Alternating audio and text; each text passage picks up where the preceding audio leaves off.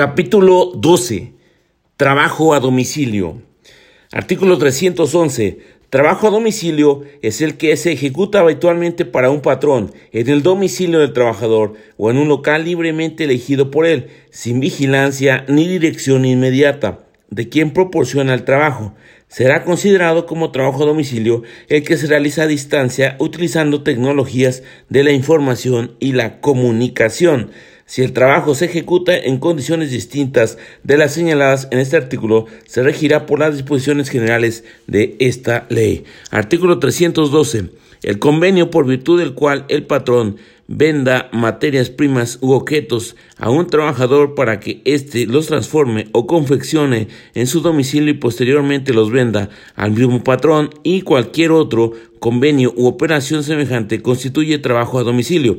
Artículo 313. Trabajador a domicilio es la persona que trabaja personalmente o con la ayuda de miembros de su familia para un patrón. Artículo 314. Son patrones las personas que dan trabajo a domicilio, sea que suministren o no los útiles o materiales de trabajo y cualquiera que sea la forma de la remuneración. Artículo 315. La simultaneidad de patrones no priva al trabajador a domicilio de los derechos que le concede este capítulo. Artículo 316. Queda prohibida la utilización de intermediarios. En el caso de la empresa que aproveche o venda los productos del trabajo a domicilio, regirá lo dispuesto en el artículo 13. Artículo 317. Los patrones que den trabajo a domicilio deberán inscribirse previamente en el registro de patrones de trabajo a domicilio, que funcionará en la inspección del trabajo. En el registro constará el nombre y el domicilio del patrón, para el que se ejecutará el trabajo y los demás datos que señalen los reglamentos respectivos. Artículo 318. Las condiciones de trabajo se harán constar por escrito. Cada una de las partes conservará un ejemplar y el otro será entregado a la inspección del trabajo. El escrito contendrá 1. Nombre, nacionalidad, edad, sexo, estado civil y domicilio del trabajador y del padrón y del patrón nombre, nacionalidad, edad, sexo, estado civil y domicilio del trabajador y del patrón. 2. Local donde se ejecutará el trabajo. 3. Naturaleza, calidad y cantidad del trabajo. 4. Monto de salario y fecha y lugar del pago. Y 5. Las demás estipulaciones que convengan las partes. Artículo 319. El escrito a que se refiere el artículo anterior deberá entregarse por el patrón dentro de un término de tres días hábiles a la inspección de trabajo, la cual, dentro de igual término, procederá a revisarlo bajo su más estricta responsabilidad. En caso de que no estuviese ajustado a la ley, la inspección de trabajo dentro de tres días hará a las partes las observaciones correspondientes a fin de que hagan las modificaciones respectivas. El patrón deberá presentarlo nuevamente a la misma inspección del trabajo. Artículo 320. Los patrones están obligados a llevar un libro de registro de trabajadores a domicilio, autorizado por la Inspección de Trabajo, en el que constarán los datos siguientes. 1. Nombre, nacionalidad, edad, sexo, estado civil del trabajador y domicilio o local donde se ejecute el trabajo. 2. Días y horario para la entrega y recepción del trabajo y para el pago de los salarios. 3. Naturaleza, calidad y cantidad del trabajo.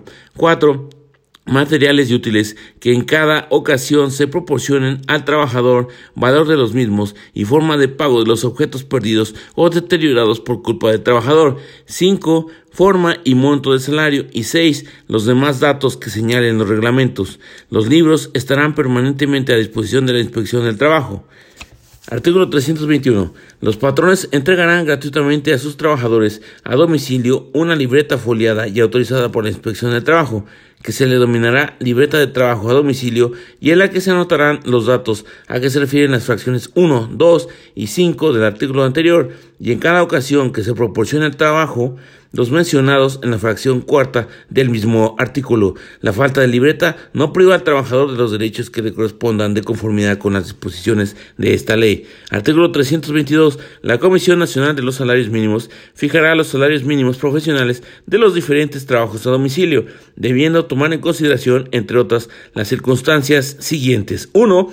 La naturaleza y calidad de los trabajos. 2. El tiempo promedio para la elaboración de los productos. 3. Los salarios y prestaciones percibidos por los trabajadores de establecimientos y empresas que elaboren los mismos o semejantes productos. Y cuatro, los precios corrientes en el mercado de los productos de trabajo a domicilio. Los libros a que se refiere el artículo 320 estarán permanentemente a disposición de la Comisión Nacional de los Salarios Mínimos. Artículo 323. Los salarios de los trabajadores a domicilio no podrán ser menores de los que se paguen por trabajos semejantes en la empresa o establecimiento para el que se realice el trabajo. Artículo 324. Los patrones tienen las obligaciones especiales siguientes. 1. Fijar las tarifas de salarios en lugar visible de, de dos locales donde proporcionen o reciban el trabajo.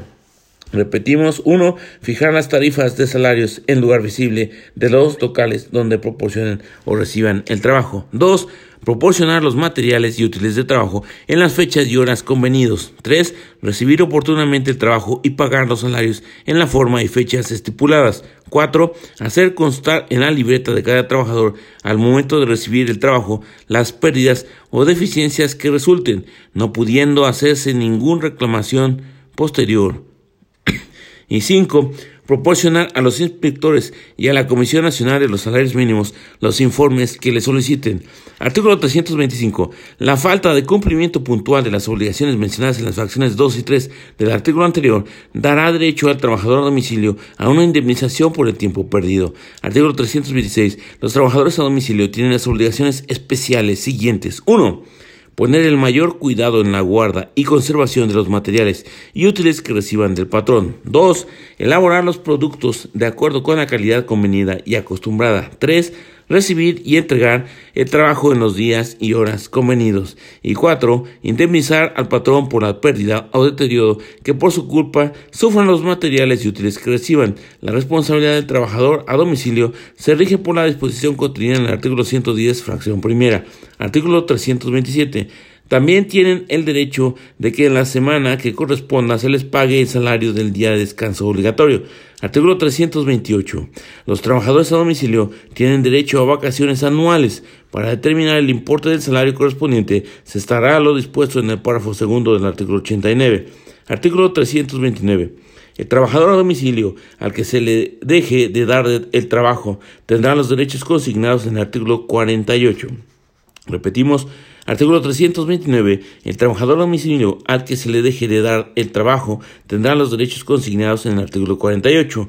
Artículo 330. Los inspectores de trabajo tienen las atribuciones y deberes especiales siguientes. 1.